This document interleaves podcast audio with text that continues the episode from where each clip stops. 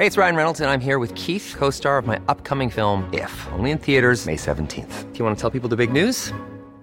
All right, I'll do. Sign up now and you'll get unlimited for $15 a month in six months of Paramount Plus Essential Plan on us. Mintmobile.com slash switch. Upfront payment of $45 equivalent to $15 per month. Unlimited over 40 gigabytes per month. Face lower speeds. Videos at 480p. Active Mint customers by 531.24 get six months of Paramount Plus Essential Plan. Auto renews after six months. Offer ends May 31st, 2024. Separate Paramount Plus registration required. Terms and conditions apply if rated PG. Heraldo Podcast. Un lugar para tus oídos. Noticias del Heraldo de México.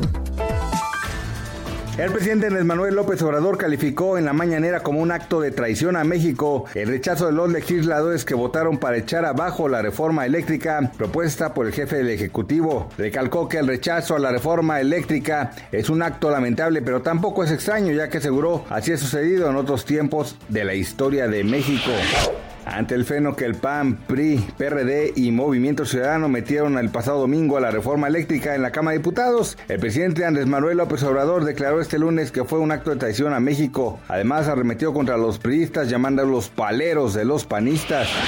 Ucrania quiere que sus últimos defensores en Maripul luchen hasta el final, al contrario del ultimátum lanzado ayer por Rusia, que pedía a las fuerzas ucranianas de poner las armas en esta estratégica ciudad portuaria al sureste del país. El sector privado organizado celebró que la iniciativa constitucional de Andrés Manuel López Obrador de reforma eléctrica fuera frenada en la Cámara de Diputados. En sendos comunicados este lunes, el Consejo Coordinador Empresarial, la Confederación Nacional de Cámaras Industriales y la Confederación Patronal de la República Mexicana apuntaron que los legisladores que votaron en contra apostaron por energías limpias, competencia en el sector y suministro menos costoso.